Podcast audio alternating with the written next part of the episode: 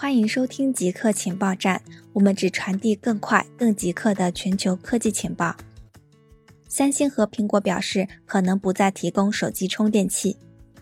绝大多数人手中可能都有多个手机充电器，充电头一般比较耐用，不过充电线相对来说可能就比较容易损坏。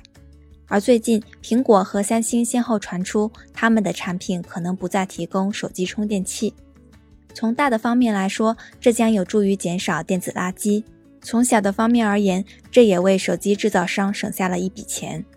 据统计，三星每年的手机出货量多达数亿部，即使一半的产品线不再提供手机充电器，也能大幅减少公司的成本，并且有可能让部分产品的价格变得更加亲民。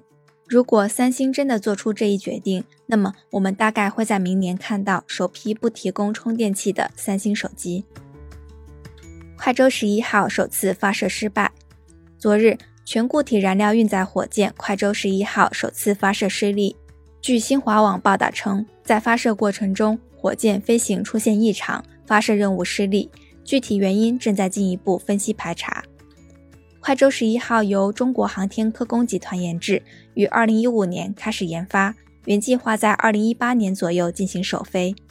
它采用的是移动平台发射。能将一千五百公斤的负荷发射到低地球轨道，将一百公斤的负荷发射到七百公里的太阳同步轨道。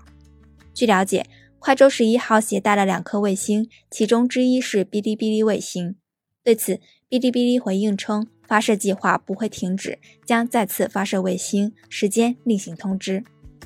好的，以上就是本期节目的所有内容。固定时间，固定地点，我们下期再见。